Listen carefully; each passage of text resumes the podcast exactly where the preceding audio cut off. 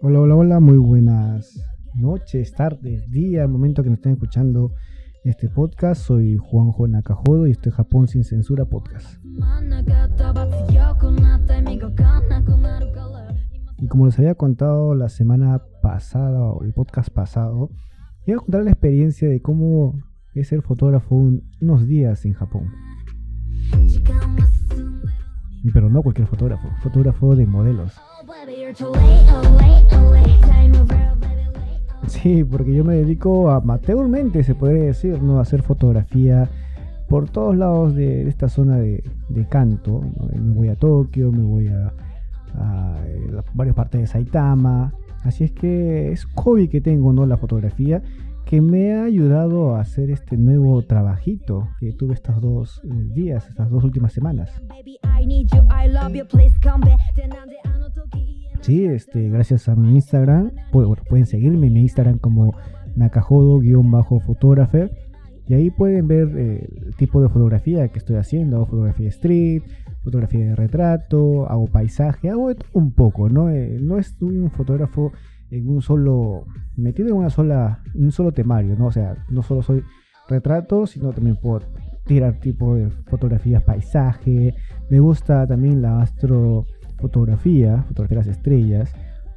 Bueno, estoy en un sitio perfecto para eso, ¿no? Estoy cerca de Chichibu, que tiene unos eh, cerros preciosos donde puedes eh, hacer este tipo de fotografía. ¿Y por qué menciono Chichibu? Porque gracias a Chichibu fue que me dio a conocer por estos dos modelos. el modelo que contactó conmigo primero fue Ryoma. Él es eh, nacido en Chichibu, pero es modelo trabajando en Tokio. Él pensaba que yo era de ahí, yo era de Chichibu. Lamentablemente no, yo soy de Fukaya. Estoy a 40 minutos de ahí. Sino es que me sale cerca ir a este sitio, aparte que me gusta la naturaleza, me gustan los paisajes que hay ahí. Y bueno, hay que aprovechar lo que tenemos cerca, ¿no? Bueno, gracias a estas fotografías que la he visto en mi Instagram, contactó conmigo y quería fotos para su profile. Así es que fuimos, pactamos un día, hace dos semanas atrás, y fuimos a Chichibu a hacer fotografías ahí. Fuimos por varios lados, estuvimos en el Yusu Park, estuvimos en la, vía, calle principal de Chichibu, también estuvimos en el templo principal, pero faltaban sitios para hacer eh, los... Eh, bueno, íbamos a hacer fotografías o una marca de una camiseta que él estaba promocionando, aparte de fotografías también a su, para su profile personal. Y bueno, tenemos que ir a otro sitio también, así que nos fuimos a Kawagoe. Sí, Kawagoe, muchos conocerán Kawagoe como la ciudad antigua, la que aún todavía conserva estos edificios de la época desde antes de la guerra, ¿no? Saben la historia también, si de, este sitio, ¿no? Que gracias a que sus casas eran color negro, y los aviones que pasaban por ahí pensaban que ya era una ciudad destruida. Pero bueno, no se tuvo la suerte de que no fue destruida por los aviones, sino por esa rara arquitectura que tenían. Entonces, bueno, terminamos la fotografía ahí, fue un día muy cansado, casi, casi todo el día nos tomó, desde las 10 de la mañana hasta las 5 de la tarde más o menos. Y bueno, esta fue la experiencia que tuve yo como fotógrafo de modelo por un día, pero gracias a eso, gracias a eso, me hicieron Shokai.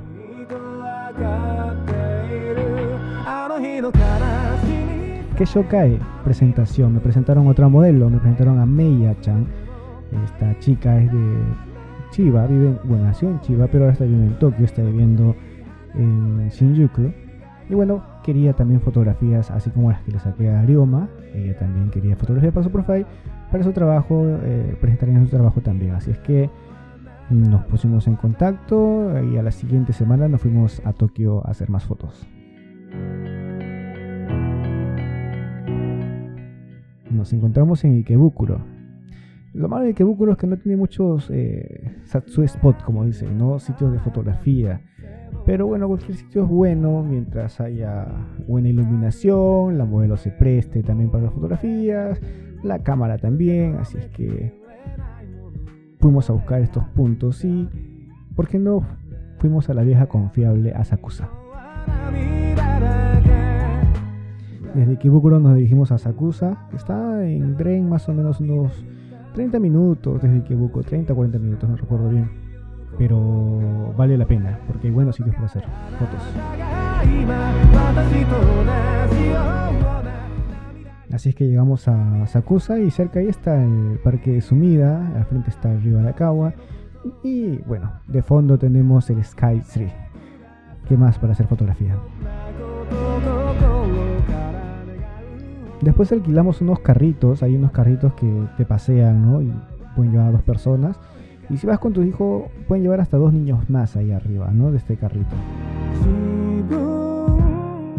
Todos estos sitios que estamos hablando, algunas fotos están, van a estar en Instagram, otras están en el Instagram de Meia Chan y la otra de Lioma.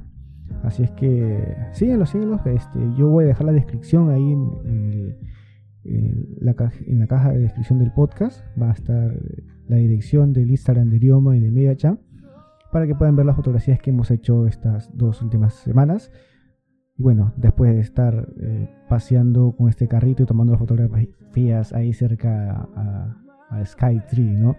Ahí hay un puente también que junta lo que es Asakusa hacia el lado donde está el Skytree. Y hay un juego, un pequeño juego que es encontrar el que adapta o el, logo principal de, del Skytree, que es un muñequito. Bueno, lamentablemente no pudimos hacer porque como era, era día de trabajo, no se puede hacer otras cosas. Y la foto de este, bueno, ya la tomé. No la puedo publicar porque ya se pierde la emoción del juego, que es encontrar donde se encuentran estos dos, estas dos figuras, ¿no? que están tatuadas una en la madera y el otro es en el, armazón metálico de este puente. Pero bueno, ese es el juego, encontrarlo. Yo ya lo encontré, pero no puedo publicar las fotos, así que, eh, a ver, miren, Ustedes pueden ir a divertirse a encontrar estas, estos dos eh, muñequitos que están ahí en este puente. Bueno, después de, de ya estar fotografiando tanto en el lado del, río, nos fuimos al templo, a Sakusa, donde está también Kaminarimon. Fotografiamos ahí, en la calle principal, que es en la Sakusa Dori, donde están las tiendas también. Y nos fuimos hasta, creo que donde estaba el Don Quijote de Asakusa, ¿no? que, está muy bonito, eh, muy iluminado. Pero bueno, todas esas fotografías, ya saben, pueden encontrarlas en el, Instagram de Megachan, porque es la, la que se tomó fotos ahí ha tomado foto con kimono, ha tomado foto con, con estas mascarillas de kitsune. No, no, muy. No sé, pero las tomas salieron muy buenas. Así es que pueden ir a su, a su Instagram a, a ver las fotos que salió la semana pasada. Y este podcast también iba a salir o a ser grabado antes, pero al día de ayer había una, un evento que era el Hikari no Nagatoro Illumination el cual fuimos, fuimos, fuimos, digo, porque fui con Iván y con Carlos. Muchos ya conocen Iván del podcast Japón sin censura también, cuando él es eh, videógrafo. ¿Videógrafo se puede decir? Sí. bueno, fue a hacer unas grabaciones para su canal de YouTube. Ya saben, pueden encontrar el canal de YouTube también en la caja de descripción de este podcast. Y su Instagram también. Iván también tiene Instagram, así que ahí pueden ver sus fotos que ha sacado y, y el video va a estar en YouTube. Por eso que aproveché dije, no, no lo voy a grabar antes, mejor vamos ahí y, vemos qué, estaban, qué, qué, es lo que estaba pasando en el río Nagatoro. Y sí, la iluminación fue, o la iluminación que hubo hacia el río fue impresionante, muy bonito. Ahí tengo las fotografías en mi Instagram, ya las he subido ya, así que si es que estás escuchando este podcast, eh, termina de escucharlo y puedes ir ahí y ver las fotos en el Instagram. Sí, es muy interesante. Así es que el video que viene de que así van también, porque es desde, la entrada, ¿no? Hasta, hasta llegar al río. Y, bueno, vas a ver todo lo que es el, pueblo de noche, eh, todo iluminado. Muy, muy, muy bonito. Ya, ya, bien el video de Iván. Seguro la próxima semana está subiéndolo a YouTube. Pero ahí les voy a dejar el canal de él para que estén viendo sus, videos que ya ha grabado también. ¿no? Tiene video de Kyoto, tiene video de Okinawa, tiene video de Nico, así que muy recomendable. Por eso estamos grabando ahora este, este podcast día sábado. Bueno, lamentablemente la, iluminación de Nadator es hasta hoy día, hasta las 9 de la noche. Ya, ya acabó. Este podcast ya son casi las 10 y 58 de la noche cuando lo estamos grabando. Y bueno, nada más era contarles mi experiencia como fotógrafo y decirles que o aconsejarles ¿no? que no, si, si se presenta algo, bueno, los que son pintores, los que son cantantes, escritores, eh, hacen teatro o les gusta la fotografía como yo, si se les sale una oportunidad, no la piensen dos veces, váyanse, láncense. O sea, no hay nada, todos cometemos errores la primera vez, pero no, no hay nada difícil. A mí me ha gustado estos dos eh, días que he estado fotografiando modelos, primera vez que lo hago. Ya saben, yo siempre salgo a fotografiar por ahí. Y si ven una persona que sale en mis fotos es porque yo le digo, si no sé, te puedo tomar una foto y, y ya está. Pero no es que haya salido con alguien para fotografiarlas, no, no, no. Primera vez que salgo como trabajo y, y me pareció una experiencia muy interesante eh, para contarles a ustedes y bueno, decirles esto, ¿no? Que si se pone, se les presenta algo adelante eh, que está en, los gustos que tienes, ah, entonces dile sí nomás de frente, sin nada más. Y vas a ver que te va a ir bien. A mí me fue bien. Y bueno, eso es lo que les quería comentar en este podcast de, de Japón sin censura sobre mi experiencia como fotógrafo de modelo por dos días. Bueno, para ir acabando este podcast ya, les digo que nos pueden encontrar en Evox, en Spotify, en Google Podcast, en Apple Podcast y en todos los podcasts que hay por ahí. Así es que, bueno, ahí es eh, donde nos pueden encontrar. También creo que estamos en TuneIn, así que ahí también pueden ver, eh, escuchar este, este podcast.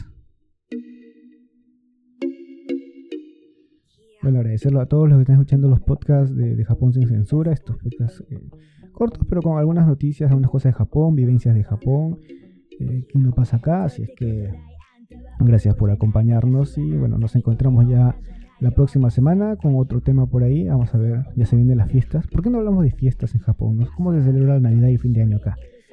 Creo que es para el próximo podcast, sí.